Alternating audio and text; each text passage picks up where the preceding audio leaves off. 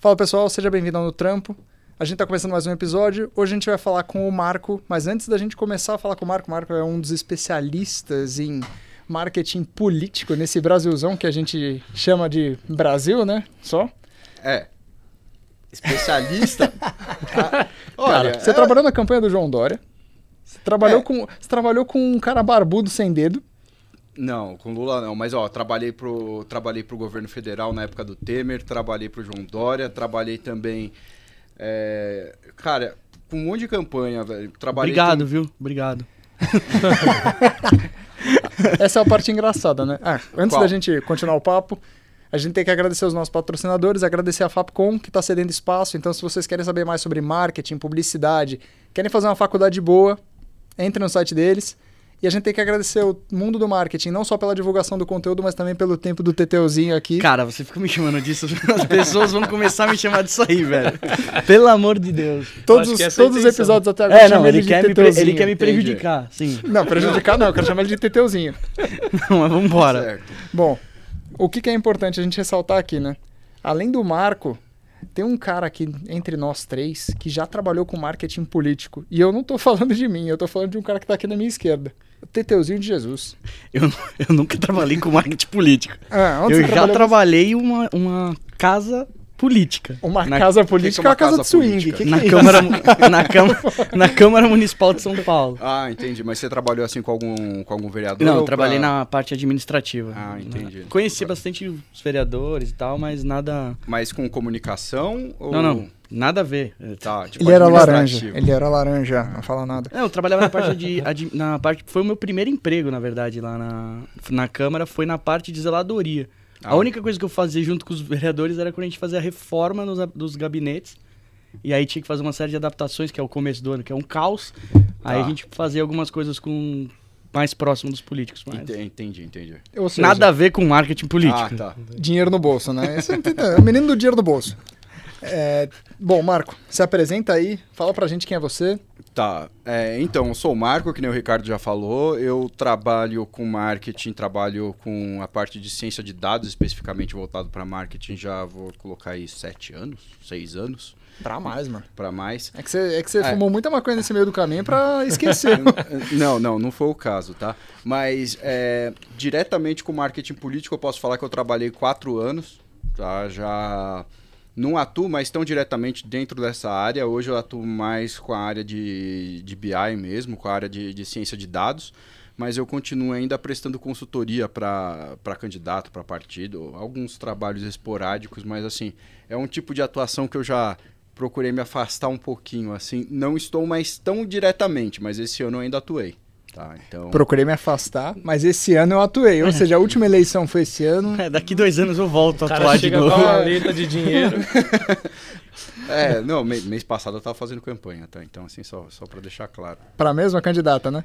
Cara, foi, foi a última, assim, que eu. Que eu foi, foi um trabalho como consultor, tá? Assim, não foi. É, a, a, última vez foi a mesma coisa. Foi. Esse cara, ele é tão genial, é que ele não se toca. É que ele é meio cabeçudo, mas ele é genial num ponto que, assim, ele manja muito de marketing político. É, tá até explicando melhor a situação aqui, né? Eu já falei. A minha esposa ficou um pouco enciumada, que o Ademar ficou um pouco enciumado, que o Marco é meu ex-sócio. A gente tinha uma empresa chamada Tatu Digital. Cara, que nome de merda. Cara, é, não, não foi minha ideia do, do nome. Né? foi minha. Foi do Ricardo. Né? foi, foi, não, com é, certeza. Eu já imaginei. Não, mas é que assim, a gente tinha falado muito de tatu, tatu, porque assim, a ideia nossa era o seguinte: a gente estava trabalhando com um crawler na internet que buscava por dados para eleições. Então, o que que eu... Basicamente, um crawler, o que que ele faz? Ele fica cavando dados. Tatu digital. Olha, casa o negócio. Daí todo mundo, ah, Maravilhoso, digital, né? Tatu, tatu. E, e, Dois e... anos depois, você olha, três anos depois, você fala, puta que... Não, é, três anos ideia, depois eu falo. Que nome péssimo. Mas assim, cara, a gente tinha um produto muito bom em 2018, mas é, é, era um produto assim que ele só eu acho que ele realmente só podia ser usado assim dentro de um ambiente que as pessoas não tivessem muito apego com compliance ou também apego com questões assim ligadas à privacidade de dados ou formalidades de maneira geral, né, que o mercado seja, publicitário tem. Onde não tem LGPD, existe o produto. É, e sem contar que a gente está falando de 2018, né? Então não tinha Sim. ainda essa essa regra ainda não, não existia. Sim. Então, E o que, que mais, tipo, o que, que diferencia muito assim, o marketing político? Você tem que convencer uma pessoa a acreditar em algo que talvez ela, por natureza, já não acredite. Tá, assim, é, eu acho que a gente tem uma premissa trocada, né, no marketing político do, do marketing, digamos, convencional, né? Porque aqui, no caso, é, a gente está vendendo um produto, só que é um produto bem diferente, né? Um candidato não é uma garrafa d'água, não é uma pasta de dente, não é nada do tipo, né? Então, assim, é, a, a, ideia do, do marketing político é a gente conseguir transformar esse candidato. Eventualmente, a gente está falando de uma pessoa que não tem correlação nenhuma, né? Com, com grande parte dos eleitores dele, assim, não conhece as pessoas.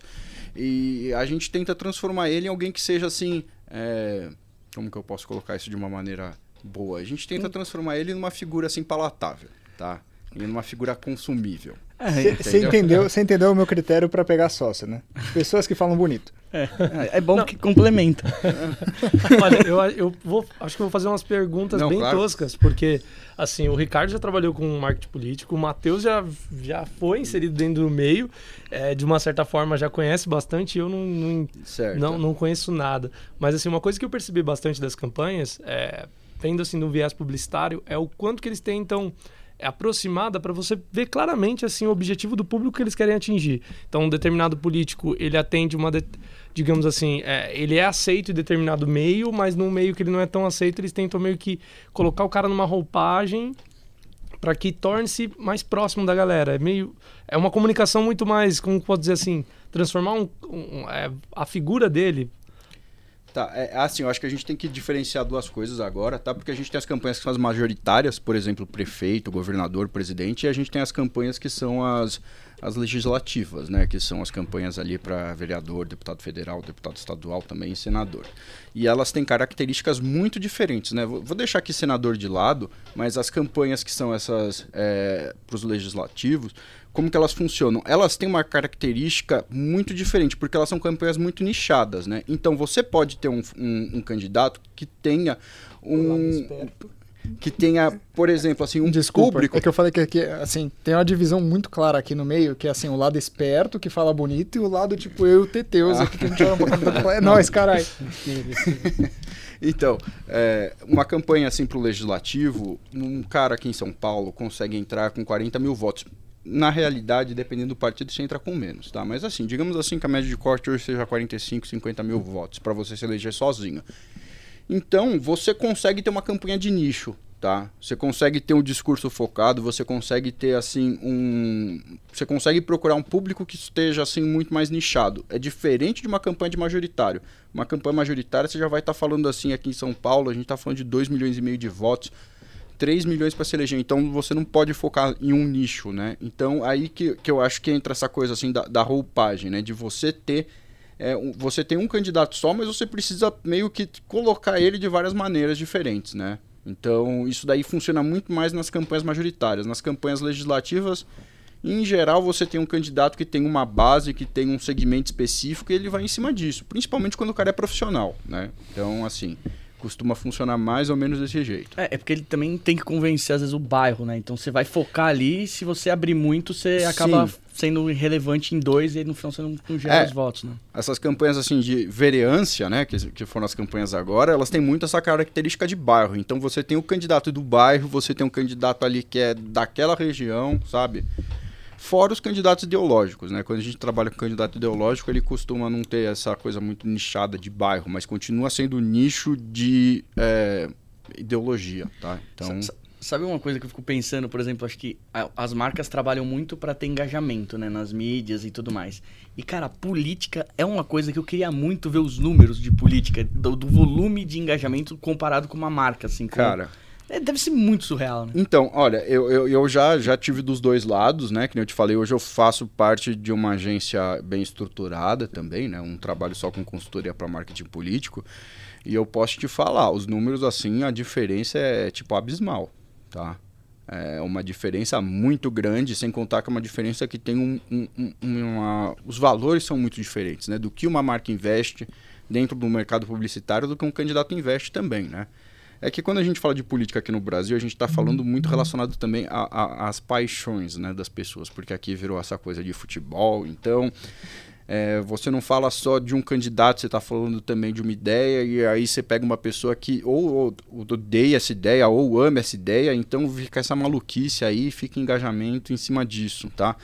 Mas, assim, na época que eu estava trabalhando, por exemplo, para o governo federal, os números, assim, eram surreais, cara. Eu estava na época da crise da JBS, por exemplo, né? Aliás, se eu não me engano, foi minha primeira semana de trabalho lá. Nossa, começou num momento maravilhoso. Foi, foi, foi super tranquilo lá.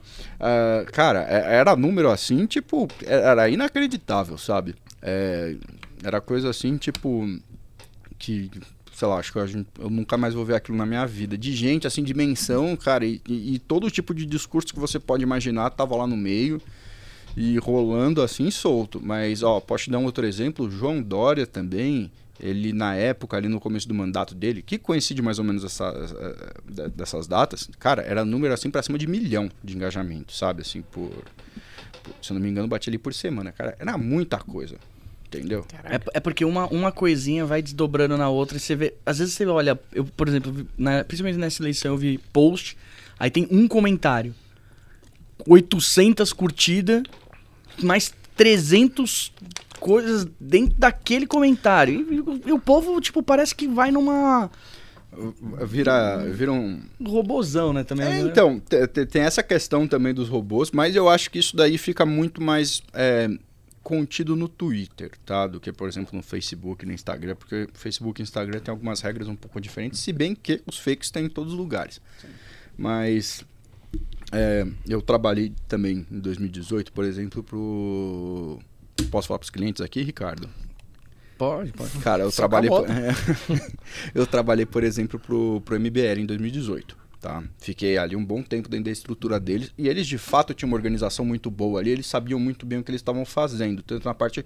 É, eu, eu não me preocupava com a parte de conteúdo, tá? Mas assim, eles tinham uma equipe que realmente se preocupava com isso, eles sabiam articular muito bem as ideias, eles sabiam falar muito bem com o nicho deles e sabiam colocar as pessoas ali para para trabalhar para eles, tá? Então essa coisa, também isso daí envolve o lado de você saber é, dirigir o seu, o seu público, tá? Então você saber direcionar as pessoas da maneira correta para você obter o resultado, porque essa parte daí da dos engajamentos, né, dos compartilhamentos e da viralização da campanha, se você souber é, se articular bem com isso, você consegue ali ter um monte de gente trabalhando de graça para você. A realidade é essa, né? Ainda mais em política, né? Que o Sim. povo. É, meu, o que odeia, ele faz questão de comentar, né? E, Não, faz. E, o que ama faz questão de defender, né? E, e eu acho que pro lado, assim, eu acho que as redes sociais mudaram bastante de 2018 para cá, né? Principalmente essa questão, assim, do compartilhamento de informação orgânica, né? Mas Sinceramente, assim, eu acredito que pro software do Facebook, se você tá falando bem ou se você tá falando mal, não faz diferença, né? Quer volume, né? Ele Exatamente. quer volume. Então, cara, é, é mais um motivo para ele aumentar a pontuação do, do conteúdo e distribuir mais ainda de, de maneira orgânica para você. Seja falando bem ou falando mal, é um negócio que pensando como rede social, o que eles querem é pessoas, tipo, é, é, é usuário por né? tempo lá. Porque, na verdade, eles ganham dinheiro com o quê? Com o usuário passando mais tempo lá. Então, se você conseguir garantir que o cara vai passar, em vez de uma hora, duas, três horas por dia lá, comentando, curtindo, compartilhando, mais inventário eles vão ter para publicidade, né? Ah, vocês vê, é, até o caso que eu tava comentando com eles quando a gente tava chegando aqui. O caso do Bolsonaro que, que fizeram um meme entregando uma a Playboy da tiazinha pro Zé Gotinha. Os caras. Acho que o cara usa, né? É porque, genial.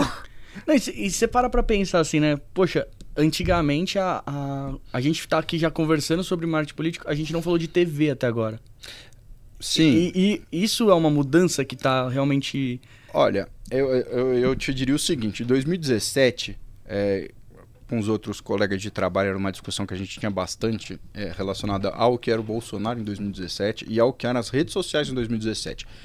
Né? É, naquela época, eu pessoalmente não acreditava que ele seria eleito presidente, tá? Por questão assim de não tinha acontecido essa transição do jeito que aconteceu assim da gente ver a internet suplantando a televisão. Não tinha acontecido ainda. Essa ligação não tinha sido feita, tá? A gente tinha campanhas de, de, de internet que tinham rolado super bem. Por exemplo, a do João Dória em 2016 tinha acontecido muito bem. mas ele também teve o maior tempo de televisão, ele teve a maior divulgação é, pela, pela mídia mainstream na época, né? Então, assim, a gente já sabia na época que a, a internet realmente era importante, mas que a televisão ainda tinha sido fundamental. Esse estalo não tinha rolado ainda. Igual rolou em 2018, não tinha acontecido, né? Então, e, e hoje, sinceramente, é, querendo ou não, aqui em São Paulo, a gente teve um candidato que foi para o segundo turno com, se eu não me engano, 16 segundos de televisão, né? E Sim. contra um cara que tinha 3 minutos e meio. Então, é, é isso. A televisão, ela hoje está ela tá se tornando menos relevante, né? E você tem que pensar também que a gente tem uma mudança do perfil eleitoral, né? Quem é o eleitor hoje? Né? O eleitor médio, se você for ver, o grosso, se eu não me engano, eu posso até estar tá falando bobagem, tá? Mas se eu não me engano, mais de 50% dos eleitores hoje tem menos de 35 anos, tá? Então a gente já está falando de uma boa porcentagem da população que tem um convívio muito grande com o meio digital. E busca informação lá, né? Não, e, e busca informação lá e eu quero dar um, dar um outro exemplo aqui. Por exemplo, eu tenho um irmão que tem 19 anos. Ele não assiste mais televisão.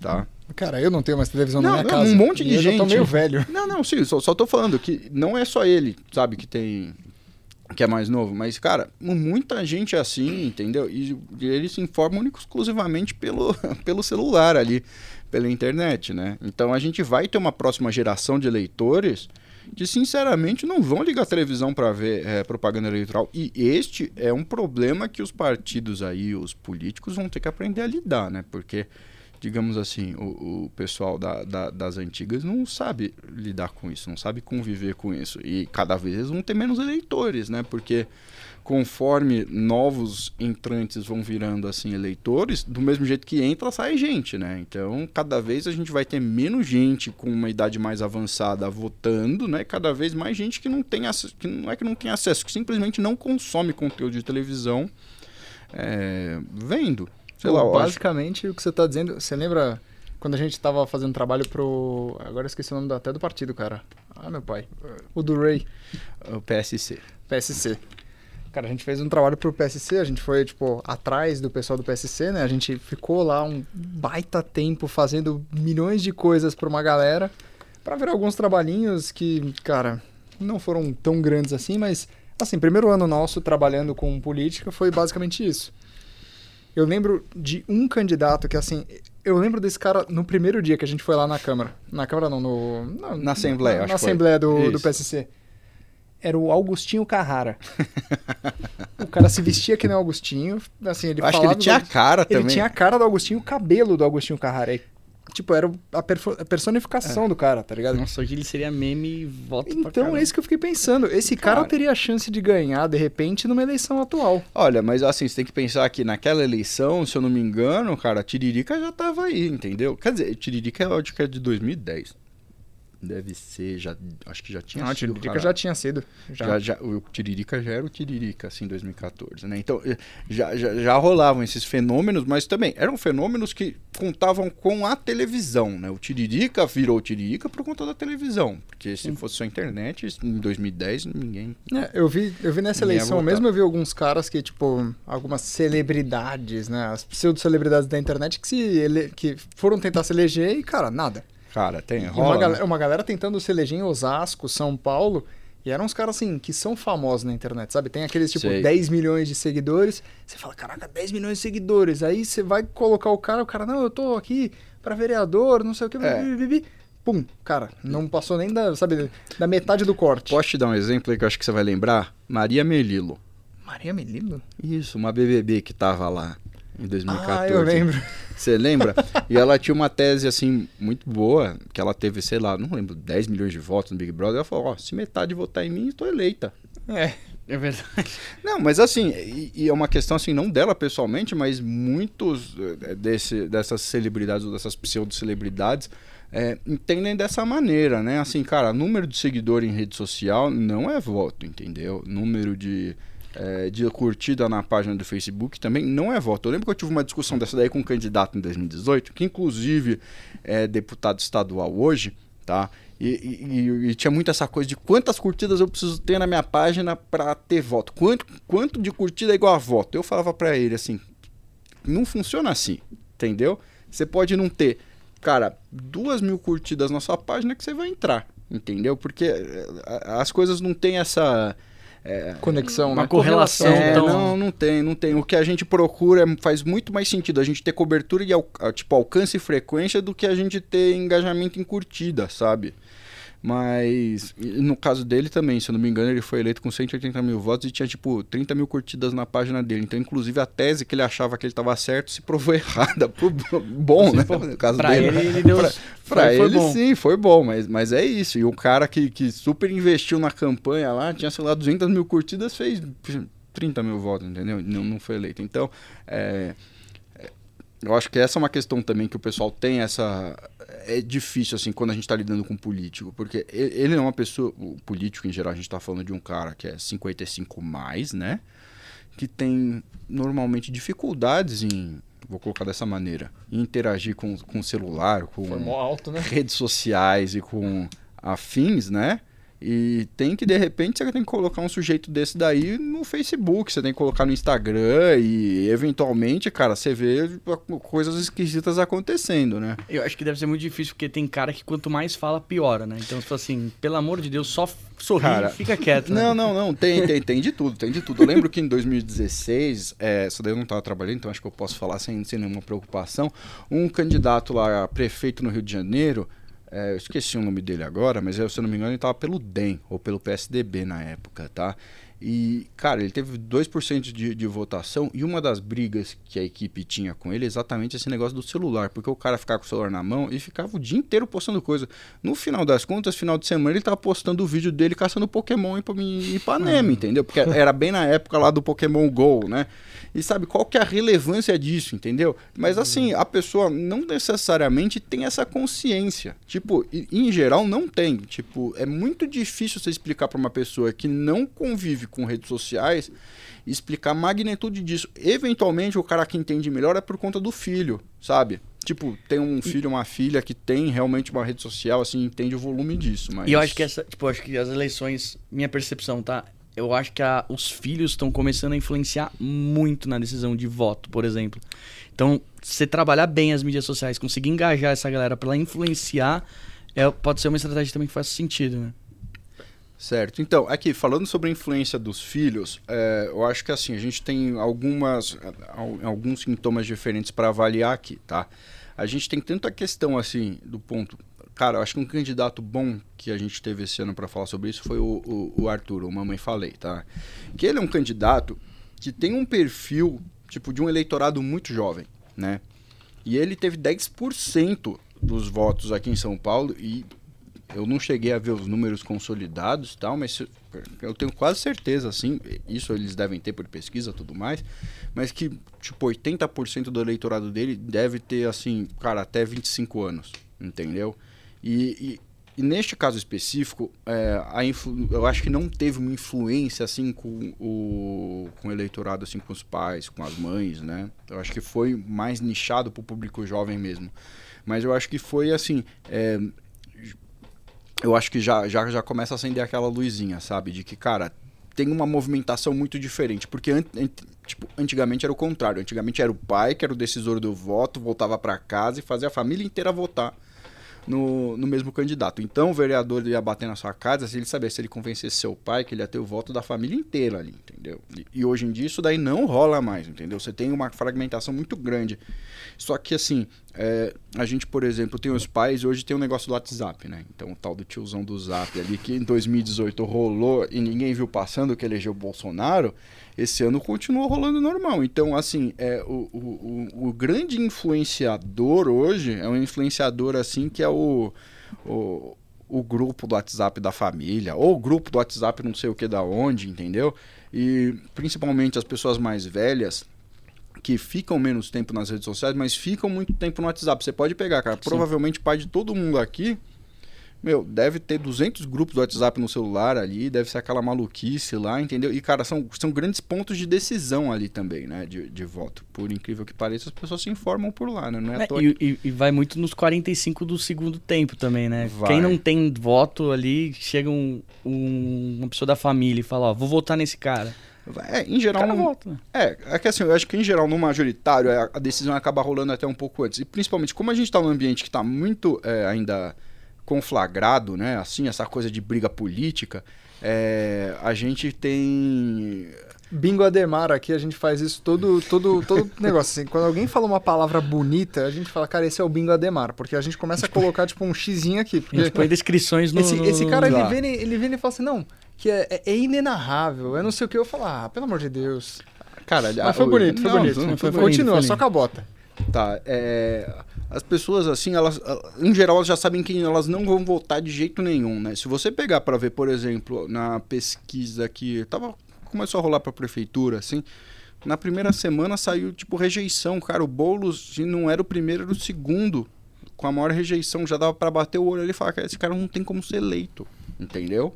E chegou no segundo Não, turno. chegou no segundo turno, mas assim, é, ele chegou no segundo turno porque basicamente ele conseguiu reunir todo o polo ideológico de esquerda, né? de esquerda nele, mas tem um teto ali, entendeu? E, e, é isso. E aí tem a rejeição também. E tem a rejeição. Cara, o que elege um majoritário ou não acaba sendo a rejeição. E é muito difícil o cara furar o teto. O Bolsonaro conseguiu furar esse teto em, em 2018, mas a eleição de 2018 acho que não foi exatamente nele. Rolou um voto útil ante o Haddad, né? E, Sim. e foi aquela coisa, já que é ele que tem, vai nele mesmo. Então o raciocínio acabou sendo esse, mas. Você viu porque é legal ter, ter uns caras desses, assim, tipo, perto? Esse, esse cara, ó, você viu que ele, ele tá falando assim como se, tipo, ele acabou de tirar o notebook, enfiar no rabo e ele tá com todos os dados dentro dele, velho.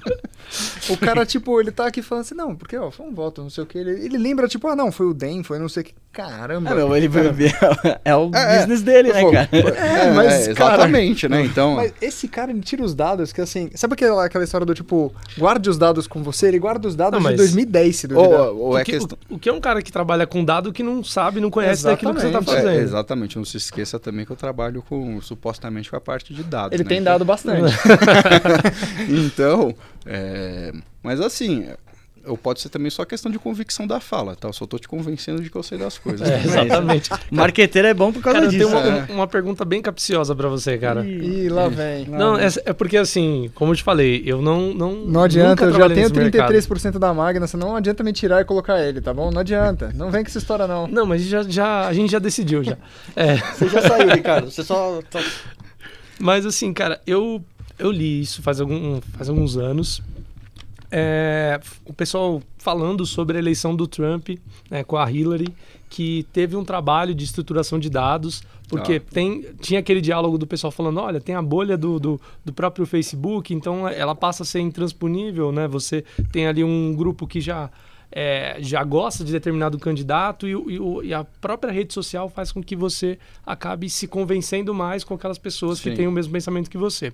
E, e, pelo que eu li na matéria, os caras falavam assim: não, eles fizeram uma estratégia de dados onde identificaram o pessoal que era digamos, indeciso para eles entenderem qual fatia eles poderiam atuar. Eu sei que eu estou falando de uma realidade tá. totalmente diferente, mas nesse caso desses candidatos que você falou, tirando o, o pessoal que é vereador e etc., é, funciona mais ou menos assim? Não, então, é, no caso você está falando do, do, da Cambridge Analytica, é, né? É, isso, isso, isso mesmo. esse pessoal daí. É, ali, ó, se você quiser, assim, eu não sou um especialista no assunto, tá? Mas eu cheguei a estudar na época. É, o que acontece é o seguinte: eles têm uma condição eleitoral, tanto quando isso daí começou na Inglaterra, quanto nos Estados Unidos, eles têm uma condição eleitoral bem diferente da nossa, porque um, uma questão lá, o voto não é obrigatório, né?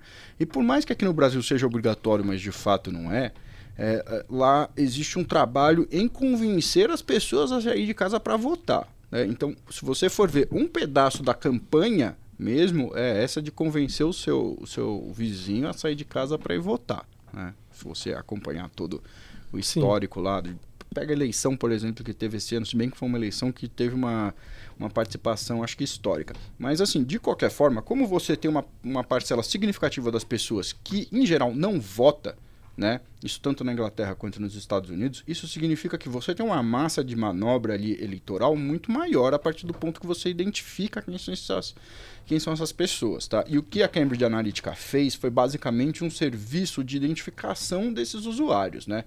E na época ali que a gente está falando, se eu não me engano, de 2016, 2015, tá? É, as regras de segurança da informação digital no Facebook eram, digamos assim, muito é, diferentes do que são hoje, né? Vamos colocar menos assim. rígida, menos, é, menos, menos rígidas.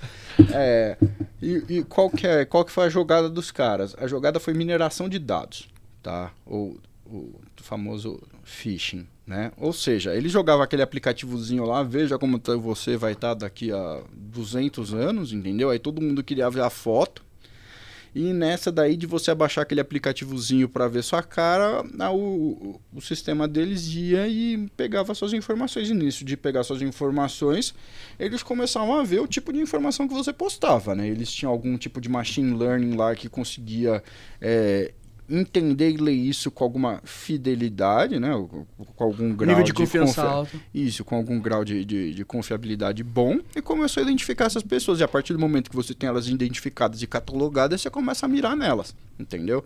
E sem contar o seguinte, a partir, e foi um pouco da ideia que a gente teve em 2018 e, e até operacionalizou com algum sucesso, né?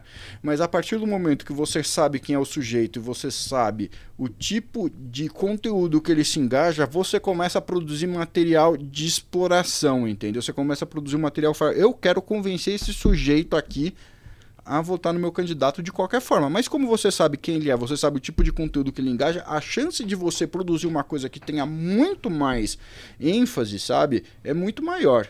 Então, assim, é, é foi, foi, foi nessa Sim. linha que as coisas aconteceram, tá?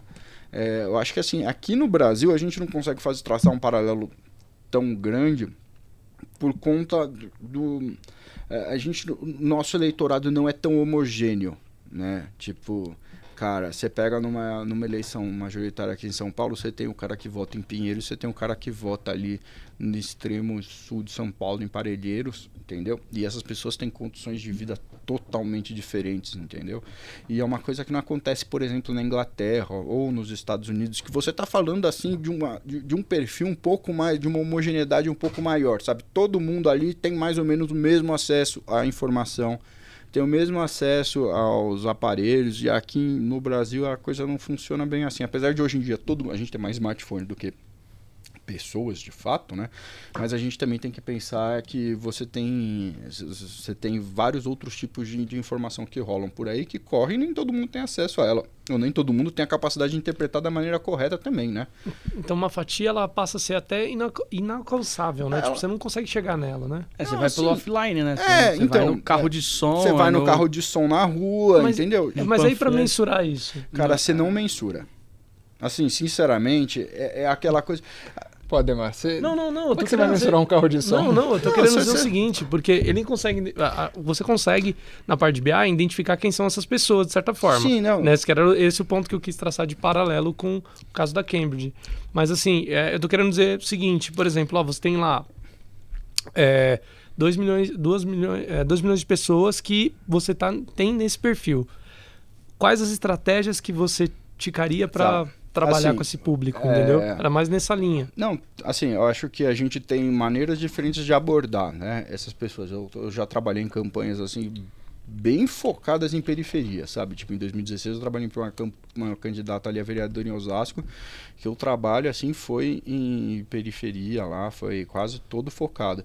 Mas é, eu acho que a gente sim tem como avaliar esses resultados, mas eu acho que é uma avaliação que você tem que fazer uma semana depois quando você recebe os números eleitorais, que eles abrem todas as informações de todos os colégios. Aí você consegue entender, olha, o colégio eleitoral que eu fiz um esforço maior de comunicação, por exemplo, com carro de som, eu tive mais voto lá do que no outro que eu, sei lá, só Existe passei. uma correlação, né, da Sim. volume de ações versus o resultado Olha, é o eu vou te falar, eu pessoalmente nunca vi esse tipo de estudo. Alguém já deve ter feito isso, mas sinceramente, é como é uma, uma informação, como a gente trabalha, isso daí é uma coisa muito nichada, vai e o pessoal Nessa... Não chega no detalhe, né? Não, não, não chega no detalhe. Aí vai muito dessa coisa assim do feeling, entendeu? Sabe dessa grande história assim de você ter um super, uma super sensibilidade ou do candidato entender as coisas assim de um jeito que só ele enxerga, sabe?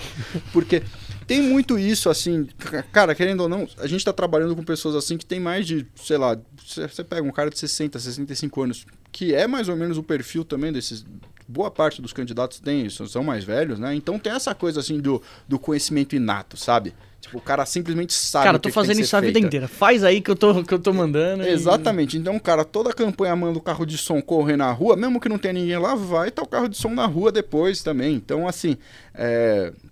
que eu te falei, o Brasil é um país que é muito grande, né? Você tem muita coisa que é muito difícil você. você acho que tem espaço para tudo aqui. Mas é, só para você ter uma ideia, essa campanha de periferia que a gente fez é, em, em, 2016, ela já teve um. A gente já teve um aspecto assim, já tentou digitalizar o máximo possível, inclusive porque a candidata ali, a filha dela, era uma espécie de influencer ali na região, que ajudou bastante assim nessa parte de cooptação de votos. É, tipo, do pessoal mais novo, né? Mas. E rolou bem, ela foi eleita, inclusive, né? Mas tem, tem, tem muito esse mix, assim, de você ter a coisa da rua, de você ter a coisa do digital, de você ter a coisa ali do, do, do tete a tete, da pessoa ter disposição de sair para ir pra rua também fazer, entendeu? É, são, são vários aspectozinhos assim que vão desenhando uma campanha inteira. Uma outra, uma outra pergunta, fiquei curioso aqui. Você falou do, do MBL no começo da, da linha, como eles conseguiam se comunicar bem e tudo mais.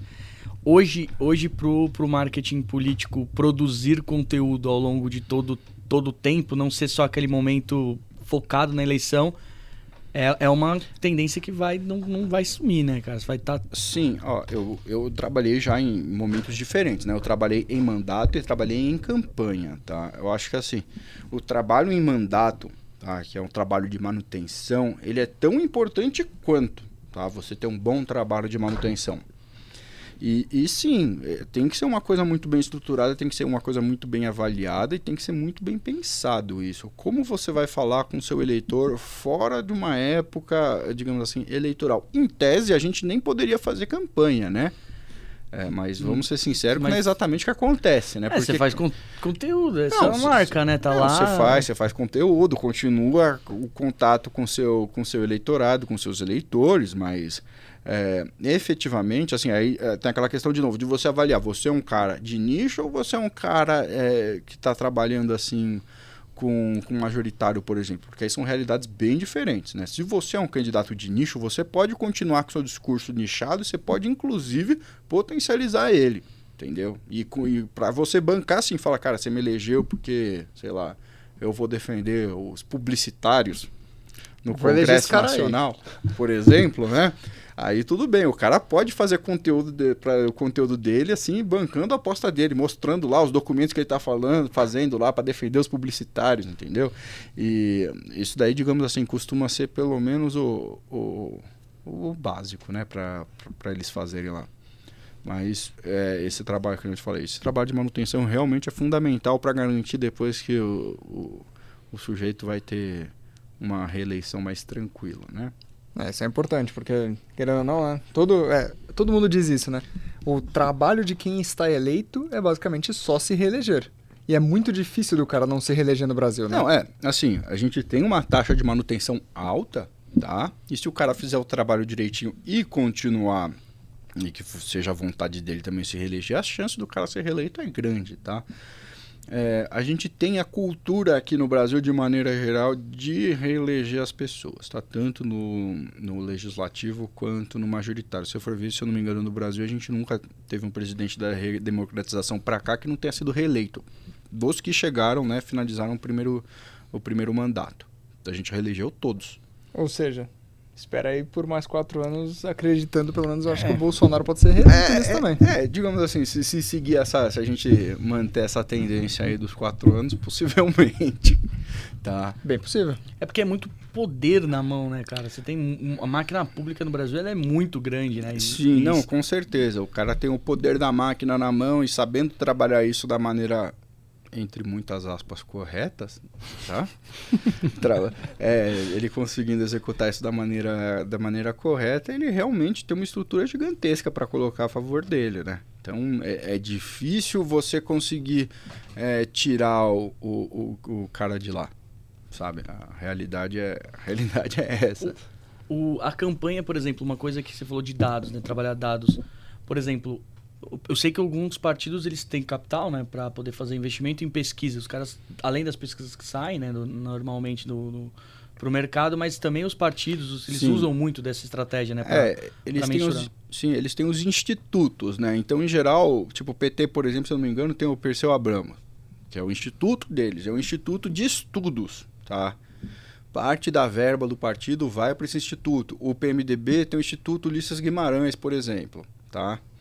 É, e esses institutos são responsáveis pelo, por várias coisas, entre elas pesquisas, treinamentos e avaliações de cenário, entendeu? Então, e, e supostamente, evidentemente que você não tem que confiar numa, numa pesquisa assim de um instituto desses, porque afinal de contas é uma, uma, uma pesquisa assim, digamos assim, meio enviesada, né? Mas eles costumam fazer alguns estudos é, para avaliação interna mesmo, né? E, e, esses estudos eles costumam ser ter um grau de confiabilidade grande, porque afinal de contas eles é, se baseiam nisso para para ver as tendências, né? Então eles têm uma, uma, uma infraestrutura para fazer esse tipo de trabalho, tá? E eles costumam a fazer isso com uma frequência relativamente grande. Acho que tá, tá munido, né, do que tá rolando, né? A cabeça das é, pessoas é o. Mas assim, não necessariamente. Marketing é tudo. Não, com certeza, mas não necessariamente ainda tem aquela coisa assim do, do da sapiência política, sabe? Não necessariamente as pessoas escutam o que os pesquisadores estão falando, né? Ele é... passou a Demar. Sapiência política, ele passou a Demar. É, é... Foi longe agora. Eu acho que, assim, é, tem um exemplo interessante. assim é, O Instituto do PT, em 2017, se eu não me engano, lançou uma pesquisa. Foi fazer uma pesquisa, assim, na periferia de São Paulo para descobrir, para conversar com as pessoas, entender o que, que eles esperavam do Estado. Tá? E eles tiveram respostas assim que eu, eu, acredito que eles não acreditaram, provavelmente, né? Porque afinal de contas eles não mudaram muito o jeito de se comunicar.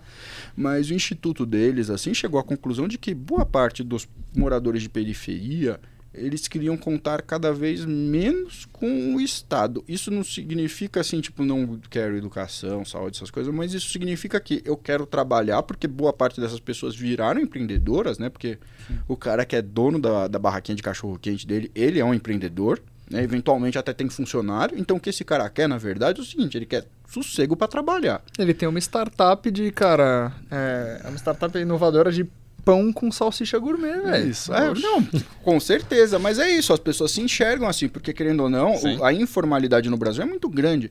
E essa informalidade, ela é transformada é, nesse empreendedorismo, né? E, e, boa parte dessas pessoas tem empresa, boa, mesmo que seja o cara do cachorro quente gourmet, né? O, uhum. Salsicha gourmet. A salsicha gourmet. De Osasco. Isso, mas querendo ou não, ele tem um negócio dele lá, ele sustenta a família dele com isso, e a única coisa que esse cara não quer é o Estado enchendo, é, é o estado encher do saco. E, sinceramente, o, o, o, a instituição de pesquisa deles ouviu as pessoas, chegou a essa conclusão, e o partido o que, que fez? Nada, né? Assim, entendeu? Mas é isso, é, tem é esse tipo de. Literalmente o Estado não encheu o saco deles, velho. Não, não, não fez errado. Não, não. É, mas eu, acho que.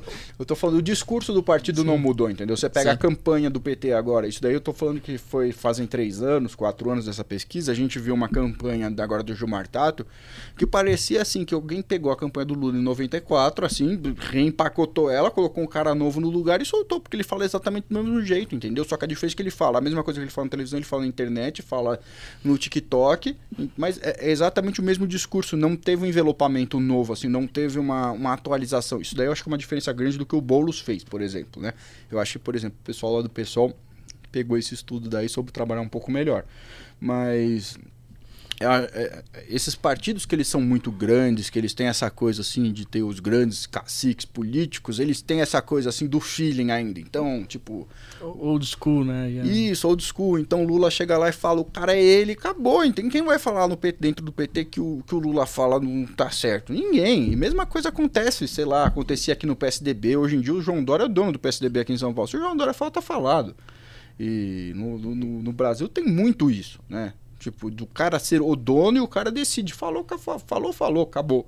É, e acho que uma coisa que você colocou que vai para os resultados, né? Independente de, da filosofia, da ideologia, mas você falou, o Boulos conseguiu trazer uma narrativa diferente é, ele, ele... E, e, ele conseguiu ter um resultado melhor. E a gente tá falando de performance, não, não, não da ideologia. Não, sim, sim, eu acho que assim, eu, eu, vou falar, eu não sou. Eu já trabalhei para vários campos ideológicos diferentes, vários partidos diferentes. E não cabe ao nosso papel, assim, pelo menos como profissional, eu não tô lá para avaliar a ideologia se é certo ou errado. Assim, afinal de contas, eu, eu, eu sou, eu, eu sou especialista em comunicação, né? Mas. Uh, eu acho que sim, o, o, a, a campanha do Boulos teve muito mais habilidade em trazer um, um, discurso novo e um discurso que conseguiu chegar na, pegar na, pelas redes sociais mesmo, sabe? E conseguiu chamar esse cara mais jovem, porque quem, assim, se a gente fizer uma, fizesse uma avaliação etária do, do, do eleitorado, o cara que votou no Gilmar Tato, provavelmente a gente está falando com pessoas ali com mais de 40 anos. Tipo, não teve um rejuvenescimento assim dessa base. Ele não conseguiu se conectar, né, com, a, com essa base mais nova. Não, não, é, a, a esquerda mais nova, né, é, foi, foi em massa, migrou, por exemplo, para o Boulos. Tanto que ele teve uma votação super expressiva no primeiro turno, porque basicamente é isso. Porque, assim, historicamente em São Paulo, é, acho que, assim, quando a gente fala do, do Boulos, assim, fala do, do, do PSOL, é, acho que a gente tem que separar assim a, a, a algumas coisas, né? Porque a gente está falando de um partido que é um partido muito ideológico, tá? E ele teve uma, uma votação que estava fora desse espectro ideológico dele. Tudo bem que ele, durante a campanha, se travestiu de um candidato que não é ele. É, ele criou uma narrativa. Ele criou uma narrativa nova, que ele é um cara, que ele é um cara tranquilo, simpático, conversa com todo mundo, que não é radical, beleza, entendeu? A galera comprou a estratégia. narrativa dele, estratégia dele, ótimo e funcionou, tá? Mas assim, é, eu acho que teve essa coisa assim do eleitorado, desse eleitorado mais jovem, ter feito essa transição. Eles não enxergam mais no PT, não enxergaram no Gilmar Tato, e tem muita gente de esquerda em São Paulo, isso ficou comprovado, Sim. que a gente tem pelo menos 2 milhões de pessoas que eu definiria assim como ideologicamente de esquerda aqui, que votaram no Boulos, tá? E que há quatro anos atrás, provavelmente boa parte deles tinham votado no Haddad. Se você fosse pular para 2012, provavelmente muito mais. É que ali no caso em 2012 teve tiveram outras características, né? Mas, mas, esse bolo, né, de, de 2 milhões de pessoas assim, você vê que vai se subdividindo, vai se picotando, cara, e não teve uma consolidação que nem a gente achava que poderia estar acontecendo, sabe? Munido dessa informação, o PT podia olhar para isso e falar: não, eu vou assim reconstruir o meu discurso, porque afinal de contas, o chão de fábrica dos anos 80, né, que é o discurso deles, já está com mais de 60 anos, né? Esse eleitor deles, assim, que em 1980 estava com 30, hoje está com 60, 65, 70, já nem mais vota direito, entendeu? Uma, uma coisa que eu achei da estratégia também, aí falando da estratégia em si do, do pessoal, eu, eu, eu percebi esse comportamento, né? Eles conseguiram na eleição anterior colocar duas pessoas para participar da eleição para presidente, né? A Manuela e o é isso, tô falando besteira. Não, não, não. O, é que cê, ah, o tô pessoal, confundindo as não, coisas. Não, não. Sou só um, um adendo, né? A Manuela é do PC do B. Tá. Ah. E que ela não concorreu exatamente porque ela virou vice do Haddad. Então, Manuela Dávila é, foi vice do Haddad em 2018. O Guilherme Boulos concorreu pelo PSOL pela, é, como candidato à presidência em 2018. Foi, foi isso, tá? É que ela concorreu à Prefeitura de Porto Alegre e, e ele, ele concorreu... Prefeitura de São Paulo. Prefeitura de São Paulo, exatamente. Eu, eu não sei porquê, mas essa visão, quando, quando eu vi a eleição agora, eu, eu fiz esse paralelo. Eu falei assim, cara, eles conseguiram usar uma, uma eleição, por exemplo, presidencial para um para criar uma plataforma, para criar uma, ah, uma estratégia que depois, pô, gerou uma puta performance. É. Porque... Não, mas essa daí é uma estratégia, assim, relativamente frequente, tá? Que o pessoal faz. É, você sai a um candidato a um cargo que você tem um nível de exposição muito grande, tá? Mas isso é uma estratégia que você precisa estar tá muito assim, tipo, na cabeça do partido para executar, tá? Isso daí significa, é tipo, liderança à presidência do partido, porque afinal de contas, para você ter uma, uma chapa para presidência, um partido relevante, tá? Um partido uhum. relevante, eu digo um partido pelo menos que tenha, sei lá, possa em debate, tá? Que é, que, que é o, tipo, é o caso do PSOL e do PCdoB, né? Você, você precisa, precisa ser uma estratégia nacional, entendeu? Porque você localmente não vai conseguir executar isso, entendeu? Você precisa ter a estrutura do partido alinhada com você. Então a, part... a estrutura do PCdoB, por exemplo, estava alinhada com a Manuela Dávila, naquela época, falou assim, ó, vamos te lançar assim, mesmo que ela não tenha sido candidata à presidência, de fato ela foi a vice, mas a questão não é nem essa, assim, a questão é de que ela teve essa pseudo-campanha dela, depois virou vice, mas ela teve uma super exposição. Sim. E essa super exposição foi... É, foi reaproveitada agora para ela ter um desempenho digamos assim muito bom para e ela é super nova né para para a campanha lá de Porto Alegre. Com Bolos aconteceu mais ou menos a mesma coisa. Lembrando, eu não sei exatamente todo o histórico político do Bolos, mas se eu não me engano, eu acho que deve ter sido a primeira vez que ele concorreu a um cargo majoritário, em 2018, já a presidência, tá? Sim, foi a primeira vez que ele concorreu, na verdade, em qualquer cargo. Em qualquer cargo? Ele nunca tinha... Ele nunca tinha. Ele nunca tinha... É, antes ele realmente era o revolucionário do, o, isso. do MST. É, o ele... cara que é lá pra Paulista.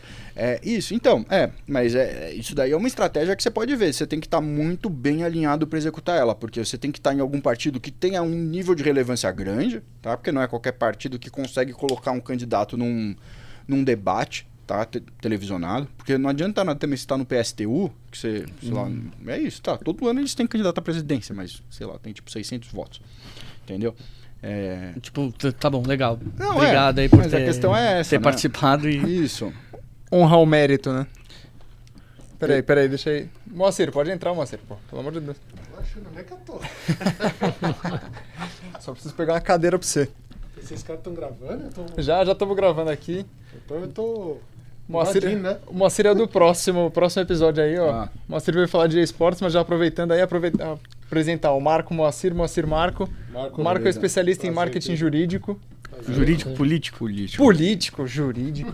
Tudo bem, amor? Tudo bom? E aí, tudo bem? Prazer.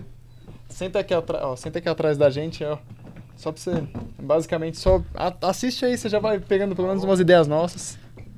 Já vai olhando pelo menos o Marco falando, que o Marco falando, cara, é sucesso. Vou, vou fazer outra pergunta, que esse tema eu gostei bastante. Ah, é lógico que você gostou, né? Você era laranja lá no.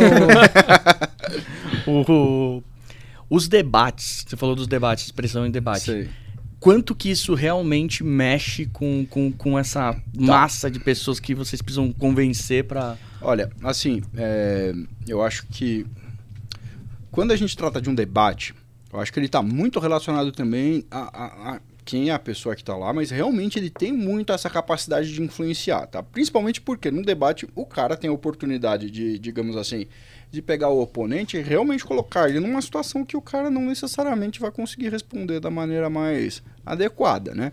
E aí o, eleitor vai falar assim, poxa, esse cara daqui realmente não sabe do que ele está falando. Não que isso necessariamente sempre seja verdade, eventualmente, eventualmente não.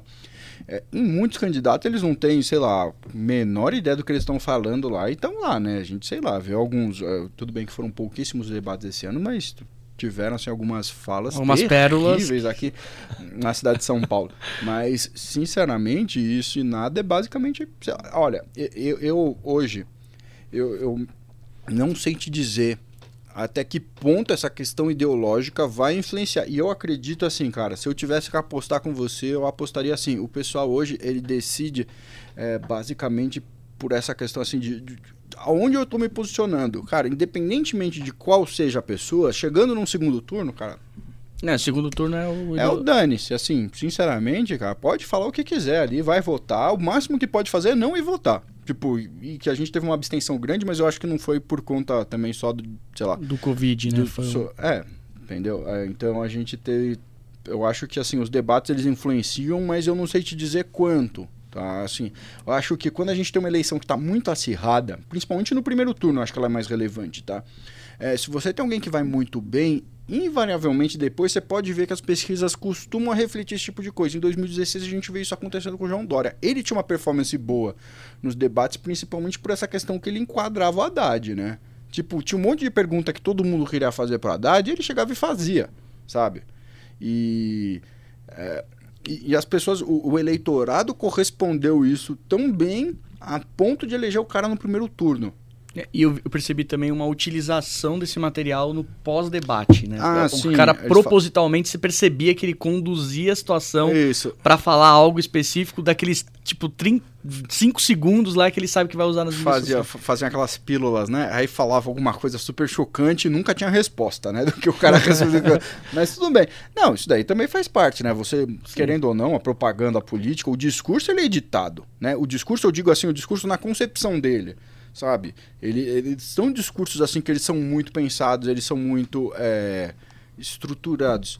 Tá? Aí, principalmente o discurso falado, porque o discurso escrito, em geral, o candidato não foi ele que escreveu o discurso, tá? Quer dizer, desculpa, o discurso não. Não foi ele que escreveu o plano de governo. Se você parar para sentar com um cara, assim, um candidato, colocar o plano de governo na frente dele e fazer, vamos debater ponto a ponto, o cara não deve saber metade do que está lá escrito. Ele deve dar as linhas gerais e olhe lá se dá as linhas gerais, entendeu? Porque direto você vê cara se contradizendo. Porque, assim, é, eu, eu, eu, invariavelmente, assim, eu tenho essa curiosidade, assim, cara, vou, vou parar um tempinho, assim, para ler o plano de alguém, entendeu? E você vê um monte de, de, Tipo, o cara fala o contrário do que tá escrito no plano. E no plano, tipo. Eu vou dar um exemplo aqui do Boulos, por exemplo. Daí eu resolvi ler o plano de governo do Boulos. E no plano de governo do Boulos, do PSOL, tem, tem, tem vários aspectos ali que não são características de uma campanha assim, digamos assim, soft, tá?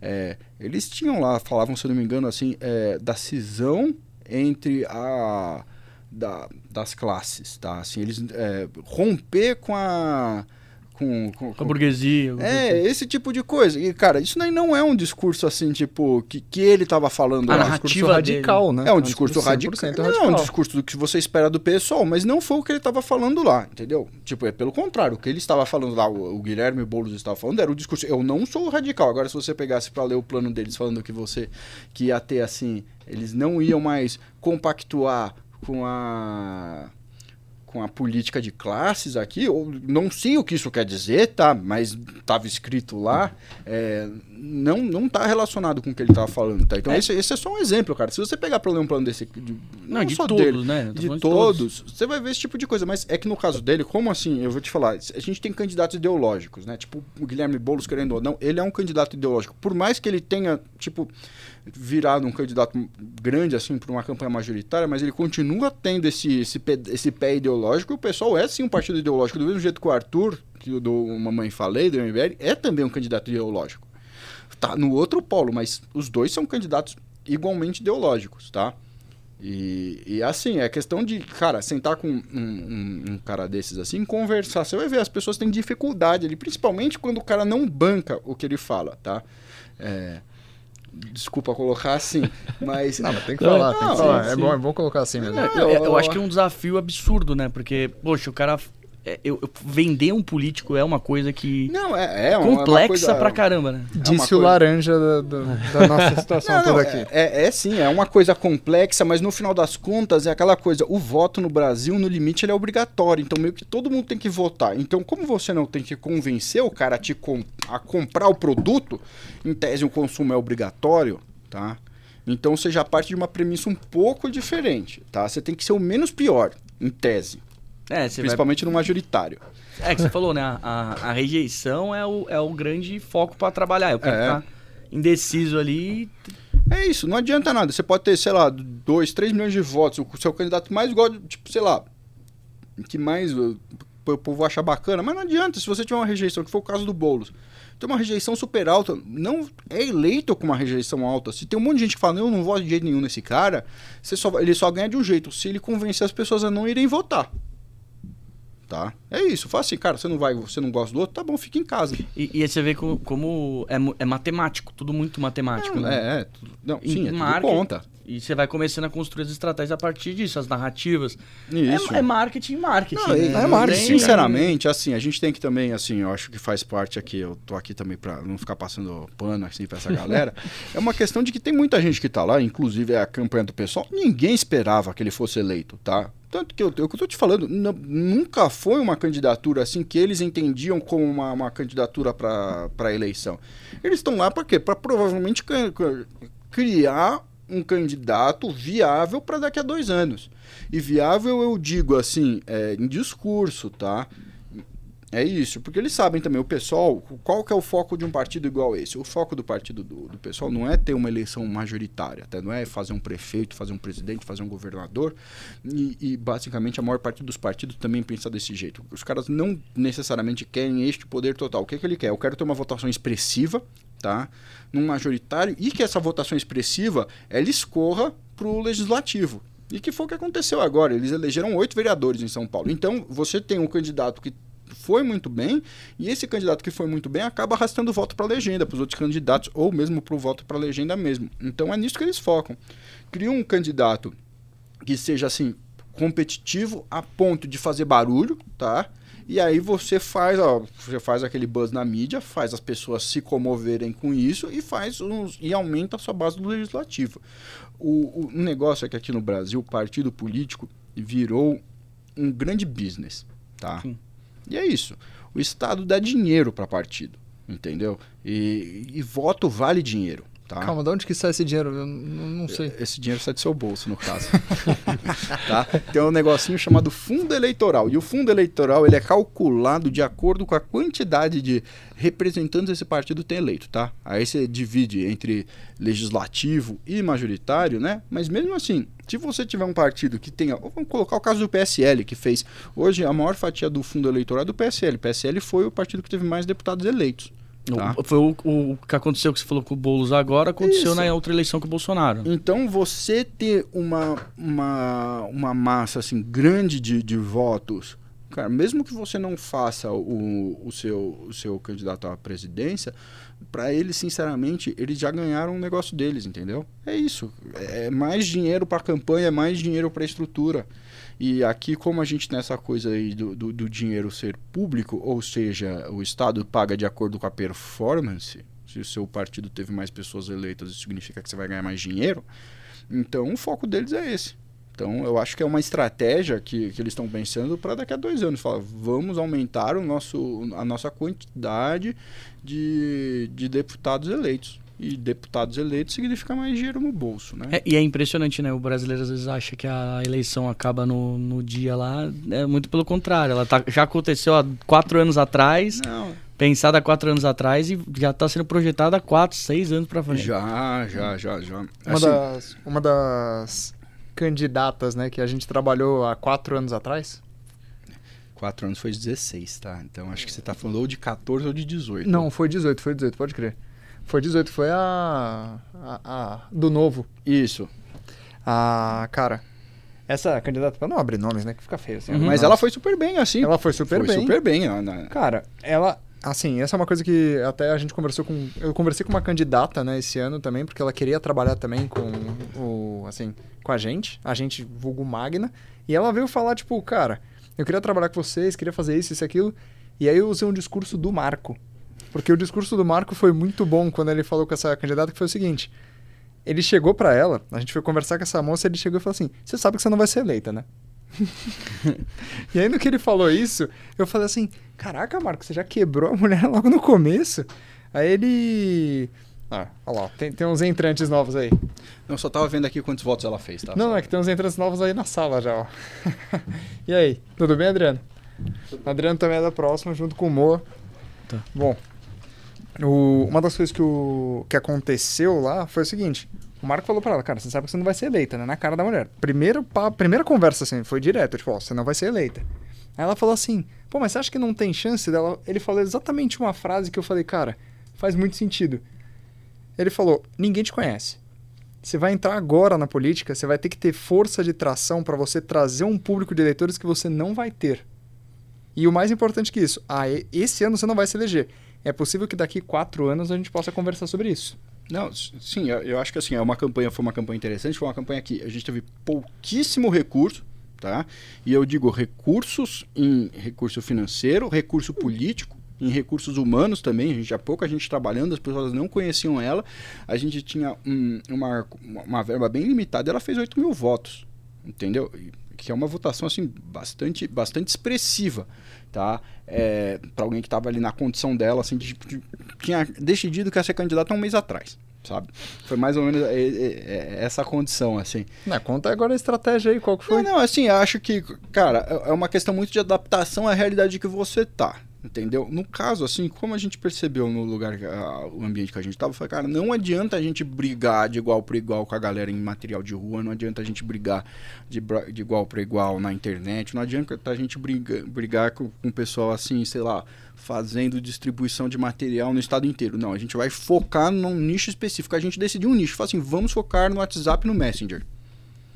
Entendeu? Ele, tipo. A, a, a empreendedores brasileiros. Então, é, mas foi, foi bem é, isso. O, Cara, tipo, vamos não, encontrar um nicho, vamos, vamos criar comunicação não, e, e, vamos. E, é isso, sabe? A gente tinha ali quatro, cinco pessoas ajudando a gente, todo dia mandando mensagem pelo WhatsApp, todo dia mandando mensagem pelo Messenger, entendeu? Metralhando todo mundo no celular, cara, e funcionou, entendeu? É uma questão assim muito de você entender suas limitações e escolher sua melhor opção. Evidentemente, se a gente tivesse mais recursos, tivesse mais possibilidade, e mesmo assim, eu sou da, do, do, time que não, eu não acho que a gente tem que apostar em absolutamente todas as, os canais né? diferentes, tá? Mas assim, eu acho que é uma questão assim muito mais da gente ter foco e pegar e ir atrás do, do ponto que você decidiu, entendeu? Falar, cara, vamos fazer um negócio, mas tipo, só um, mas vamos fazer ele realmente bem feito, entendeu? Então foi o que a gente fez. Vamos pegar o um negócio, um ponto e vamos fazer ele realmente bem feito. E foi o que a gente conseguiu entregar, tá? É, Acho que assim, só para vocês terem uma ideia assim, da magnitude, de, de, de, de, porque parece que 8 mil votos é pouca coisa. Assim. Em 2018, aqui em São Paulo, se você tivesse um candidato, por exemplo, pelo PSL, feito, se eu não me engano, 22 mil votos, ou 20 mil votos, ele era eleito deputado estadual. Tá? Por conta, porque aqui a gente tem essa a, coisa lá do, do, do, voto ser proporcional, né? É, tem o ganchinho, né? Isso, de baixo. Mas, mas, é só pra você ter uma ideia. Então, por acaso, se ela, Teve outros candidatos que eu trabalhei que fizeram 35, 40 mil votos não entraram por conta de legenda. Se tivessem, por exemplo, um PSL, tinham entrado, tá? Então é isso. Você não precisa ser o candidato mais votado, mas eventualmente, se você tiver num partido que tem uma eleição, uma, uma, uma quantidade de votos na legenda mesmo muito boa, o, você acaba sendo puxado, né? É, é o coeficiente eleitoral. É, né? exatamente, o coeficiente eleitoral. Esse é o, esse é o próprio. Cara, é aquele negócio, né? Para quem, pra quem entrou aqui no, tipo, começou a ver esse podcast, começou a olhar e falar, cara, não entendo nada de política, vai sair daqui com uma, tipo, uma aula, né? não, e, e, muita coisa prática pro dia a dia, né, de quem tá, tá ah, estudando. Pô, isso, só, isso, é a realidade é, de todo empreendedor é, brasileiro. Com certeza. Cara, você tem zero recurso, é negativo Sim, o recurso, aí é... você tem que encontrar um caminho. Mas eu acho que é, que é exatamente isso, de você encontrar um caminho e outra coisa, tem a ver com a execução também, tem a ver com, tipo, eu e o Ricardo, a gente já trabalha com marketing, o Ricardo entende muito de CRM, por exemplo, eu entendo assim de, de, de um outro campo, né, mais ligado a essa parte de, de, de, dados, mas mesmo assim, é aquela coisa de a gente identificou o caminho, traçou a estratégia, fala, cara, vamos seguir, entendeu? Eu acho que é, neste caso, assim, ela especificamente estava com a cabeça aberta para seguir as nossas orientações. E isso faz total diferença. Porque, assim, é, é difícil quando você está num ambiente que supostamente você é o especialista e supostamente você é o cara que toma a decisão, mas na verdade não é entendeu? Porque na verdade tem aquele cara lá que decide as coisas, entendeu? Porque ou é o próprio candidato ou é o cara que está do lado dele e a gente sabe que isso acontece também em todas as outras os outros ramos. E nesse caso não, nesse caso a gente conseguiu seguir até o final a estratégia que a gente que a gente colocou, que a gente desenhou, sabe? E chegou no resultado é. mesmo. É que no caso de, dessa candidata em específico, até colocando para vocês um negócio que eu tinha comentado lá quando a gente tava no carro, né, vindo para cá. Cara, dessa candidata específica, o assessor de imprensa dela era o designer dela. Então era o cara que tirava as fotos e falava assim: você ficou maravilhosa. E mais nada. Então o cara não entendia nada de marketing digital, o cara não entendia nada da estratégia por trás. Ele entendia de foto, é, não, mas, santinho. Mas isso. a cabeça aberta é o, é o fundamental, porque, tipo, não, o cara, é. cara tem muito cara que não entende nada não, de nada. Não só isso. Tem, tem, tem esses caras, tem uns assessores que até a gente pegou isso lá atrás tá, com alguns candidatos. Um monte de papagaio de pirata, né? papagaio de pirata. é não, não só isso. Aquela do. Não só, não só o papagaio de pirata, né? O papagaio de pirata que rouba o ouro do pirata. Ah, porque, é, cara, a gente pegou um, um caso bem legal assim. A gente foi conversar com um, um, possível candidato, esse cara chegou e falou assim: ah, não, conversa com o meu assessor que ele vai olhar para vocês, vai conversar sobre tipo, todo o assunto, sobre todo esse trâmite. A gente foi lá, falou pro assessor sobre isso, isso e aquilo, e, cara, nosso preço naquela época era muito justo, porque o que, que a gente era? Moleque querendo saber ganhar dinheiro como agência, só que. E, tocando... trabalhar. E trabalhar de verdade, não era pro, tipo, ah, vamos só ganhar um dinheiro aí. A primeira coisa que a gente fez foi uma oferta de tipo, vamos falar assim, uma oferta baixa aí de 100 mil reais. Então, uma oferta baixa de 100 mil reais não é uma oferta baixa, mas era uma oferta que era relativamente baixa para aquele candidato. O assessor do candidato falou assim: Ah, mas com esse valor aí não dá. E pra gente, tipo, era uma coisa assim de, pô, será que a gente tá oferecendo uma coisa muito acima dos outros? Daí ele falou: Não, esse valor não dá, é muito baixo. Ah, falei, muito baixa. Não... Tipo, numa empresa você não escuta é, isso. Eu não, nunca, eu não entendi né? isso. Não, é porque aqui você tem uma diferença é. que o, o, você não necessariamente está trabalhando com pessoas assim. É, Éticas. Íntegras, né? É. O cara chegou e falou assim, cara, no meio desses 100 mil reais, da onde que eu vou tirar o meu dinheiro? Aonde que entra a minha porcentagem aí no meio? Então, quando o cara perguntou isso pra gente, que a gente começou a entender até mais um pouco do jogo político por trás disso, da contratação. onde que você tá. Deve, ser, deve ser muito é. complicado, né? Você tem cara, que... Verdade... E eu vou falar que era um cara famoso, hein, mano? Mas era um cara que... Mas, na verdade, o que acontece é assim, é um part... uma estrutura de partido, eu acho que... É, tá, tá, tá muito relacionada com... Você tem o cara que é o dono, tá? E o cara que é o dono também é o dono do dinheiro. Isso que é a parte importante, porque o dinheiro, eu digo, o dinheiro do fundo eleitoral, o dinheiro dos doadores, boa parte deles também passa ali pelos grandes candidatos, né? Então é um cara que está sentado em cima de um cofrinho, né? E você tem um monte de gente ali embaixo dele, né? todos os outros candidatos, Aí você tem muita gente lá que tá lá só para fazer essa campanhazinha aí, arranjar dois mil votos, entendeu? E meter a grana no bolso, tá? Vai na gráfica da esquina lá, pega o, o, o a verba que o cara, que o partido destinar pro cara, fala que comprou um monte de santinho e sai com o dinheiro no bolso. Isso daí realmente acontece. Eu acho que esse daí também é um dos problemas da gente ter essa coisa daí de dinheiro público rodando na rodando nos partidos, né? Do jeito que roda. Porque afinal de contas você acaba estimulando o cara que já não era de boa índole, né? Vamos colocar assim, tá? É, a fazer esse tipo de coisa, porque vira um mercado mesmo, o mercado da roubalheira, mas vira, né? Se o cara que já estava lá para roubar, simplesmente ia falar, opa, ficou até mais fácil agora, porque o dinheiro já está vindo direto do partido, não preciso nem tentar bater a carteira de alguém. Entendeu?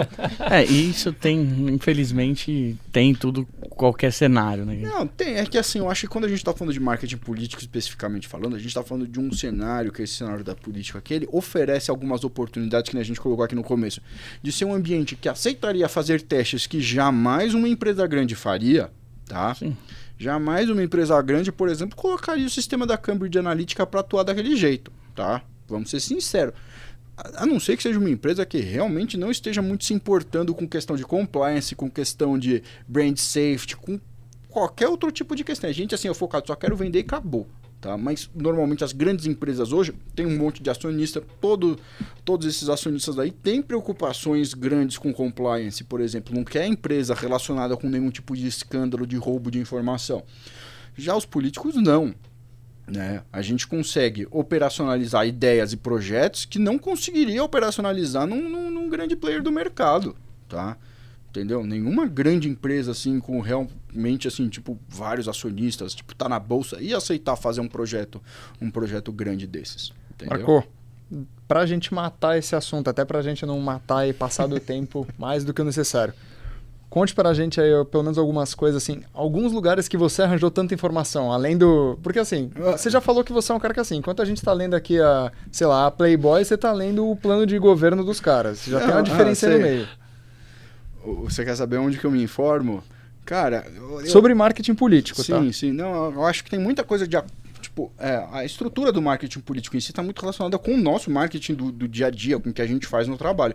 Eu acho que tem muito mais a ver com estar, tipo, acompanhando política, estar acompanhando o que o pessoal fala, né? Do que. Tipo, conceitualmente, cara, você tem que pensar assim: ah, o que foi fundado do marketing político, cara, foi nos anos 60, 70, 80, entendeu? Tipo, já tá totalmente ultrapassado. Eu cheguei a estudar esses fundamentos, assim, tá, tá, ultrapassado do ponto de vista, assim, a gente não tem mais as mesmas ferramentas. Quer dizer, as coisas tem... se relacionam já de forma diferente, Isso, o impacto é diferente. É, não tinha rede social, não tinha nada disso. Então, assim, eu acho que hoje em dia, basicamente, você entender bem do que a gente faz, eu digo do, do meio da publicidade, do marketing digital, tá? E também está informado pelo lado da política, que você vai começar a sacar quais são as estratégias. Evidentemente que tem essa coisa assim do, do discurso e, e, e, dessa falta assim de, é, de apego né, com, algumas, com algumas coisas que no nosso mundo, digamos, das empresas e das agências, a gente costuma ter um pouco mais de pudor e eles não têm, né? Eles não, por exemplo, um político não tem. É, dificuldades nenhuma em, sei lá, dois, três, sei lá, quatro anos atrás o cara tava andando de mão dada com a Dilma, agora tá andando de mão dada com o Bolsonaro. Se daqui a dois anos for eleito o Boulos, o cara vai estar tá andando de mão dada com o Boulos também, para ele, ó. Tá Converso com quem, com quem fizer mais sentido. Exatamente. Caraca, o Matheusão deu um tapão agora no microfone. Então, é, eu acho que é, é, tem essas peculiaridades sim, e elas são muito importantes, mas esse é o tipo de coisa que acaba vindo assim com uma maturidade de você acompanhar, de você estudar, de você entender o que é que você faz e também estar tá disposto, digamos assim, a. Meter a mão na lama. exatamente, a entrar nesse, a entrar nesse ambiente. Tá, beleza. Marco, obrigado, cara, pelo seu tempo, pela sua presença. Eu sei que você vai ficar aí porque você vai esperar a gente de qualquer jeito. Mas obrigado pelo seu tempo. Beleza, Ricardo. Eu que agradeço aí a, a todos vocês pela uma hora e meia. Foi muito bom, muito bom. Muito é bom. muito bom ter uns caras assim, né? Pra conversar. Teteus, quer fechar? Teteus, vai, Teteuzinho. Eu não aguento mais, eu vou matar esse cara ainda. Eu vou pedir pro editor cortar toda vez que ele falar Teteus. Não vai subir. Vai ficar só o pi. não vai subir. Não, gente, obrigado. Acompanhem o, o No Trampo. A gente está produzindo uma série de conteúdos muito, muito legais como esse que você assistiu agora. Então, agradeço também o pessoal que está compartilhando, comentando, deixando dúvidas, que a gente está aqui realmente para te ajudar e fazer diferença na sua vida. Mas, muito obrigado e vamos para o próximo episódio aí. Um beijo no coração. Valeu!